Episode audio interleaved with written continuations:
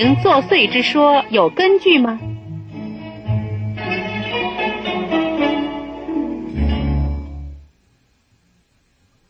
近几年来，台湾乃至于其他华人地区，流行着一种婴灵信仰的传说。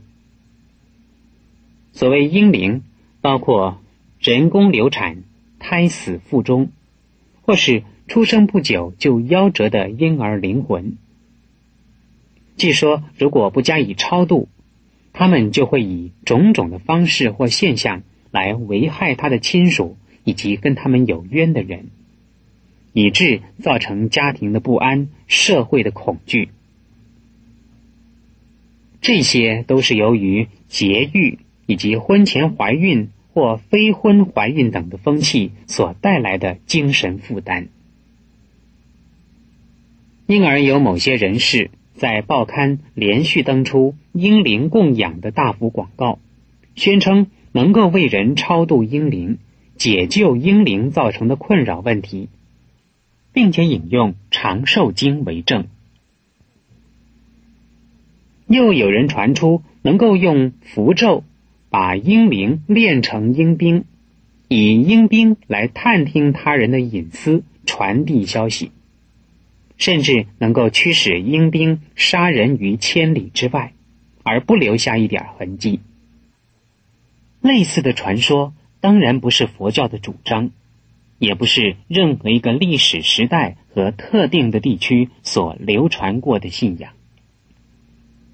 自从婴灵的说法流传以来，除了人工流产过的父母跟家庭受到困扰之外，一般人遇到一些物质和精神上的意外现象，也会疑神疑鬼，认为是婴灵作祟。好像我们生活的空间到处都有婴灵正在等待机会对人下手似的。其实，以佛法的观点来说，众生是平等的。人的生命虽然有长有短，死亡之后却都相同。成人死后是中阴身，婴儿死后也是中阴身。经过四十九天之后，他们已经转生，或生人天，或为鬼神，或为地狱和旁生中的众生，不会老是以婴儿的灵体在人间作祟的。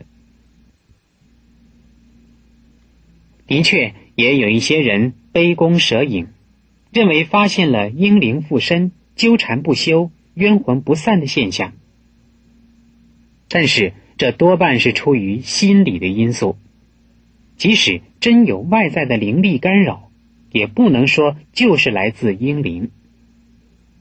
总之，不论是否受到鬼神灵力的干扰，都不能肯定说是出于阴灵的作祟。人们对于婴灵之说的恐慌，可能是从幼儿的心态观点来看，像是。有些幼儿不可理喻，婴儿更是无知。当他们吵闹不休的时候，父母只有哄他们。尤其遇到难带的婴儿，一天到晚的哭闹，整夜不睡，不是为了肚子饿，也不是为了不舒服，就是要人陪着他，注意他和照顾他。因此，一旦认为是受到婴灵的困扰时，也就束手无策。即使为他们诵经、替他们说法，他们也听不懂，所以不受感化。针对这一点，一些投机取巧的人鼓吹他们能够用某种法术和超度的力量来解决婴灵作祟的问题。但是，根据佛经所说。众生从此生死后，到彼生出生之前的中阴身，都跟生前的形态相同而较小。婴儿既然无知，婴儿的中阴身也不可能寻仇报冤。即使过了中阴身阶段而成了鬼道众生，也都具备神通的。这因为没有粗重的身体和五根的束缚，就能够很容易的接受感应和感化。所以，千万不要把死后的婴儿当作凶神恶鬼般的看待。依据佛教常识的说法，不论婴儿或成人，年幼或年老，凡是死亡的人，亲属立刻为他设供超度。就以供养三宝功德为亡者祈得冥福，就能够超生善道，乃至往生佛国。所谓专为胎儿及婴儿的亡灵特设一种超度法门的说法，并没有这种例子。至于前面所举的《佛说长寿经》，现收在《万字续藏经》的补遗类。记载着佛陀为一个名叫颠倒的妇女所说的。这个女人曾因为家庭问题杀死了已经怀孕满八个月的胎儿。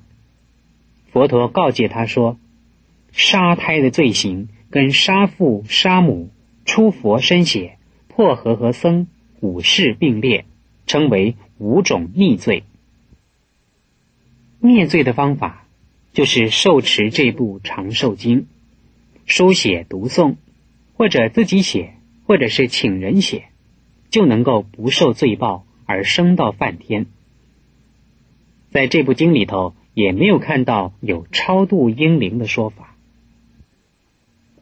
这部经强调护胎，杀胎列为忤逆重罪之一，跟一般佛经。把杀父、杀母、杀圣人、出佛身血、破和合僧的五件事看作忤逆罪不相同，所以在我国并不流行。另外，有人传说日本有婴灵祈求地藏菩萨救度的说法，这也跟地藏信仰的史实不符合。根据日本民间对地藏菩萨的信仰看来，从十一世纪开始，才有了为消除病痛、延长寿命造地藏菩萨像的记载。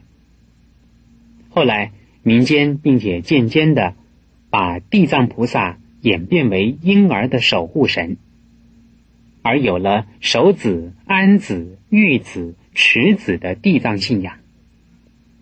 它的作用在于祈求保护胎儿的安全出生，而到婴儿的平安成长。这也跟所谓的婴灵作祟没有关系。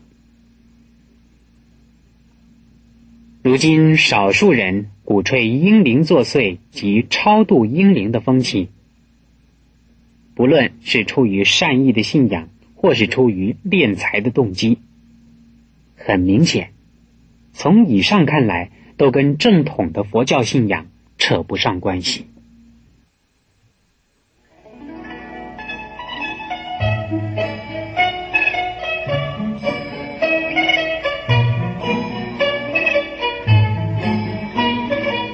佛教对灵媒的看法如何？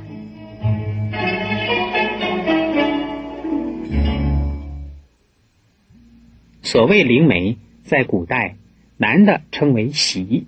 女的称为无，宗教学上称为禁验师、医无术士。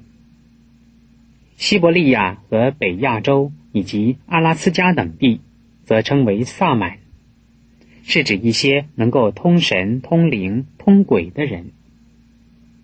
他们能够差遣某些鬼神来驱除另一些鬼神。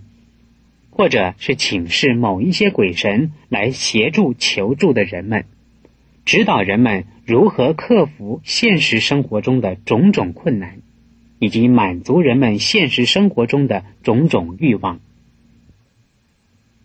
所以，他们和人类的心理、生理上的弱点有着与生俱来的供需关系。自有人类以来，就有他们活动的踪迹。高级的灵媒被称为祭师、先知、天使或圣者，而成为一般宗教徒信仰的中心。一般的灵媒没有公事公非，所以在基督教教士扩张之后的欧洲，就对异教的无习赶尽杀绝。在中国，无习往往也成为妖言惑众的祸源，所以孔子主张不与怪力乱神。为什么称灵媒为怪力乱神呢？他们的灵力来的没有理由，那些神鬼世界也没有一定的秩序和道德准绳，通常是会教人为善，但是，一旦和这些无喜本身的权益冲突矛盾的时候，就会散布谣言，颠倒是非，祸乱人心。所以。自古以来，中国民间宗教的灵媒信仰虽然是起起灭灭，但是都没有能够登入大雅之堂。从佛教的立场看，修善积福是以持戒布施而得人天福报。以因果的观点来说，教化大众，种善因得善报。种恶因受苦报。如果遭受到灾难、贫病等的情势，最好的方法是忏悔积德、存善心、说好话、做好事。所谓“吉人自有天相”，这是由于自修善法而得到护法神的惠助，以及诸佛菩萨的庇佑，不需要通过灵媒的关系来以善鬼改恶鬼。以正神驱邪神，灵媒确实有它的作用，而这种作用的帮助不过是挖肉补疮式的临时救济，没有办法真的解决问题。后来必须继续的挖肉，继续的补疮，伤口永远在起灭交替着。求助于灵媒。粗看问题好像已经解决了，实质上是问题在连锁着，越陷越深。就好像吸食鸦片、注射吗啡，越醉越沉。但是，一般的民众很难有这种自觉，就像是海里的章鱼找不到食物的时候，可以用它自己的触角冲击，那是没有办法的办法。但是长久下来，就只有死路一条，因为它违背了因果原则，也违背了自然律的秩序。虽然通过灵媒的帮助，有时候也真的能够得到一时的意外之福，但是那只是一种假象的告代，是一种幻觉的满足而已。所以。学佛的人不许说神弄鬼的自作灵媒，也不得亲近灵媒，应该依据佛法的指导，自求多福，努力开创明日的前途。灵媒的力量既然是来自鬼神的灵力，而且因为鬼神来去无踪、飘忽不定，所以任何一个灵媒。都可以轮番接受到许多不同的灵体附身。一旦灵体离身，做灵媒的人可能变成比正常人还要软弱无能的人。如果经常为人赶鬼治病、攘灾去恶，当灵体离身之后，灵媒自己本身就会遭受到恶报的惩罚。因此，凡是灵媒，经常都会恐惧灵体离身而失去灵力，所以需要常常设法请鬼、引鬼、供鬼、养鬼，保持跟鬼灵的接触，以达到差遣鬼神而且保护灵媒本身的目的。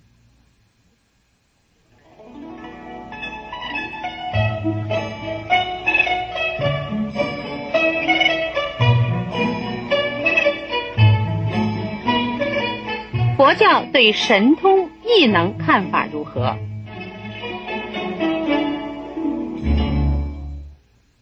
佛教承认有神通的事实，凡夫可以得到五通，出世的圣人有六通，佛有三明六通。所谓五通，第一是能知过去事，叫宿命通；第二，能知未来事及现在的远处和细微处，叫天眼通。